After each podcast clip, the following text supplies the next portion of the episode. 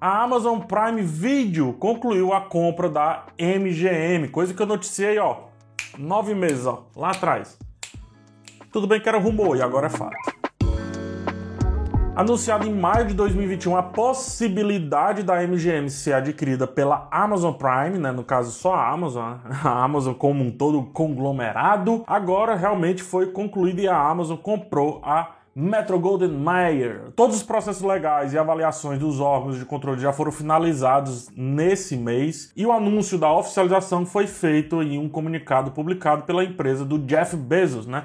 Um dos caras mais ricos da atualidade. A aquisição foi finalizada e o valor estimado ficou em, olha só vocês, 8,5 bilhões de dólares, cerca de 43 bilhões de reais. Só para vocês terem aí uma equiparação com esse valor, a Lucasfilm, ou seja, Star Wars foi vendido por 4,5, tá? 4 bilhões e meio. Aí isso tem o quê? 10 anos já?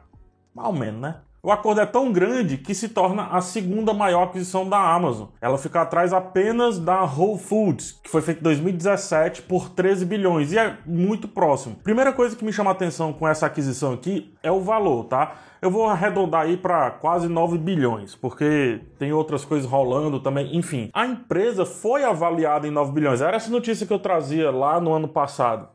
Ela foi avaliada porque a MGM abriu é, para ser avaliada, para quanto valia, né, para quanto é, ela poderia ser vendida, e ela foi avaliada nisso. Ou seja, a Amazon, ela nem, como é que eu posso dizer, ela nem negociou, tá ligado? Ela nem. É isso. Quanto? 9 bilhões? pode levar. Dois para viagem. Foi isso que a Amazon fez. O que me leva também a crer que assim, a empresa poderia ter se disputado nesse meu tempo, antes do acordo ser firmado. Mas não houve lobby. Outros grandes aí, como Netflix, que me espanta muito a Netflix não querer a MGM, como a Apple TV, cara, é a cara da Apple TV. Eles não entraram na disputa, ou seja, não modificou esse preço, não modificou esse valor aí, esses quase 9 bilhões, tá? Vou abrir aspas aqui, tá? O histórico e quase centenário estúdio, com mais de 4 mil filmes, 17 mil episódios de TV, 180 Oscars e 100 Emmys, vai complementar os trabalhos do Prime Video e do Amazon Studio em entregar entre opções diversas de entretenimento aos nossos clientes. Isso aí foi a própria Amazon que falou por meio de uma nota. Só para vocês terem ideia, entre as propriedades intelectuais vai o quê? Vai rock, franquia inteira, franquia inteira e os direitos autorais inteiros tá?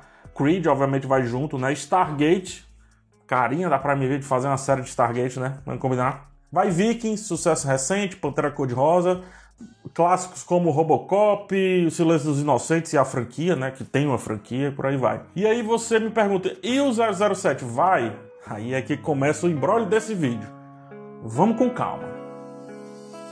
Antes, deixa eu só dizer por que esse valor. Né? Por que, que a MGM vale isso? Como assim, PH? A MGM vale mais do que Star Wars? A vale, cara. A vale. A MGM ela traz para a Amazon uma grife, uma grife de um estúdio. A MGM Studios é uma das maiores grifes da história do cinema. Não é da história recém, é da história desde o primeiro dia do cinema. A MGM, o MGM Studios, melhor dizendo, é uma das maiores grifes nisso. Né? Tem muitos filmes envolvidos e por aí vai. Então por isso que para a Amazon tem uma questão de grife acontecendo aqui. Uma grife que, por exemplo, seria muito cara e muito interessante para a Netflix, né? A Netflix que está buscando fazer suas produções, está buscando cada vez mais catálogo, mas não consegue emplacar a grife, tá entendendo? Ela consegue um filme ou outro ali muito bem, muito grande, vai bem nas indicações do Oscar, mas ainda lhe falta grife. MGM, por exemplo, traria uma grife absurda, né? A Apple TV trabalha com vários estúdios, está construindo isso aos poucos. Inclusive, Tragédia de Macbeth, um filmaço, por aí vai. Mas a Amazon, ela correu para pegar essa grife, sabe? É, é, é grife, é, não é tão diferente disso aqui. Dessa maçãzinha velha aqui, não é tão diferente.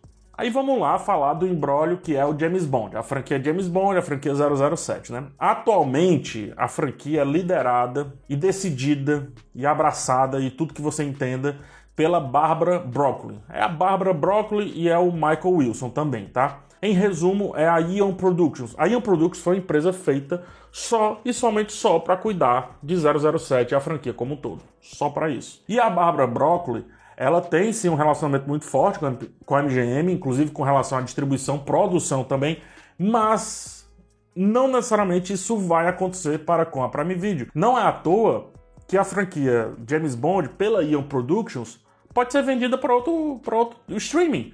A Apple TV já tentou comprar por mais de 600 milhões de dólares. Tem esse rumor que ainda tá rolando na real. Mas o fato é que a Bárbara Broccoli não vai abrir mão disso, cara. Não vai abrir mão dessa parada nem a pau, nem tão cedo, tá? Então tem filmes de 007 que são distribuídos pela MGM, filmes que não são, filmes que são produzidos, filmes que não são, filmes que são produzidos pela IO, filmes que são